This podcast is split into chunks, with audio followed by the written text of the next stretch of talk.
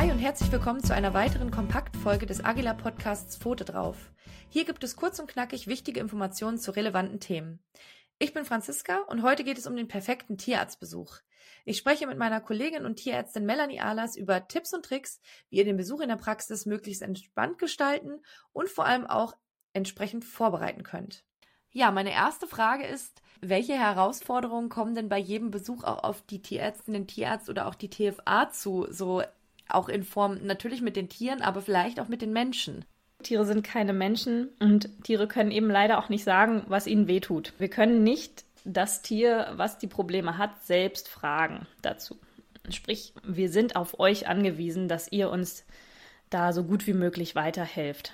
Also das heißt, der Tierarzt ist auf einmal auf das angewiesen, was ihr sagt, eben aber auch auf das, was er beim Tier sieht oder fühlt. Und dementsprechend muss er auch die ganzen Untersuchungen so durchführen können, dass er eben auch die Erkenntnisse gewinnt, die er braucht, um einen Schritt weiterzukommen.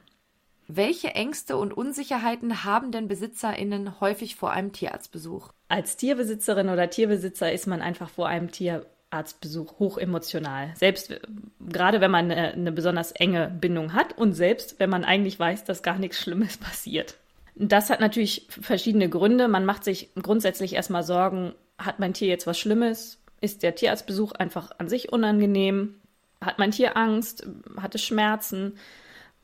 Und vor allen Dingen kann ja auch sein, dass dabei irgendwas Schlimmes rumkommt. Also jetzt gerade ist es erstmal nur ein Symptom, aber möglicherweise steht ja am Ende meines Tierarztbesuchs eine schlimme Diagnose. Und dementsprechend habe ich natürlich Sorgen, habe Ängste. Ja, gehen wir dann mal so ein bisschen tiefer rein, sage ich, sage ich mal. Was kann man vor einem Tierarztbesuch als Vorbereitung machen oder was sollte ich beachten, ja, damit ich gut vorbereitet da reingehe als, als Besitzerin? Da könnt ihr eigentlich im Prinzip schon ganz früh anfangen mit der Vorbereitung. Am besten, wenn noch gar kein echter Tierarztbesuch ansteht. Da kann man nämlich ganz viel trainieren. Ich hatte ja vorhin schon gesagt, dass zunächst einmal alles ungewohnt für euer Tier ist dafür, da kann man eben mit Probebesuchen beispielsweise dafür sorgen, dass diese, dass das schon mal eine Erfahrung ist, die das Tier schon mal gemacht hat. Sodass zumindest dieser Faktor ungewohnt schon mal wegfällt. Mm, und auch der Faktor unangenehm kann wegfallen, wenn ihr zu Hause schon so ein bisschen diese Abläufe übt. Also fasst euer Tier gerne überall an jetzt nicht so plötzlich und unerwartet mal am, am, Schwanz oder an den Pfoten ziehen. Das ist vielleicht nicht die beste Variante. Aber wenn ihr abends entspannt auf dem Sofa liegt mit eurem Hund, eurer Katze, streichelt einfach mal am ganzen Körper lang, auch mal an den Füßen, ganz vorsichtig und ohne, ohne Festhalten und so weiter am Anfang. Wenn das dann schon ohne Probleme geht, dann könnt ihr auch mal üben, das Maul zu öffnen oder einfach mal die Lippe anzuheben, das Unterlid runterzuziehen auch die Füße mal vielleicht kurz, nur ganz kurz festzuhalten und das dann auch belohnen, wenn, wenn euer Tier dafür empfänglich ist.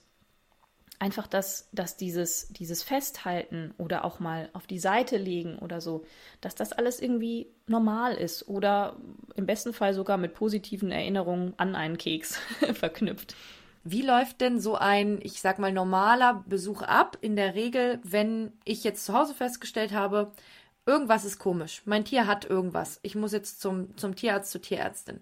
Wie würde dieser Besuch so in der Regel ablaufen? Wichtig ist, immer einen Termin zu vereinbaren. Das ist zum einen wichtig, um Wartezeit zu sparen, zum anderen eben aber auch, um die Praxis und das Tier möglichst gut vorzubereiten. Am Anfang steht eben die sogenannte Anamnese, sprich der Tierarzt oder die Tierärztin wird ganz viele Fragen stellen.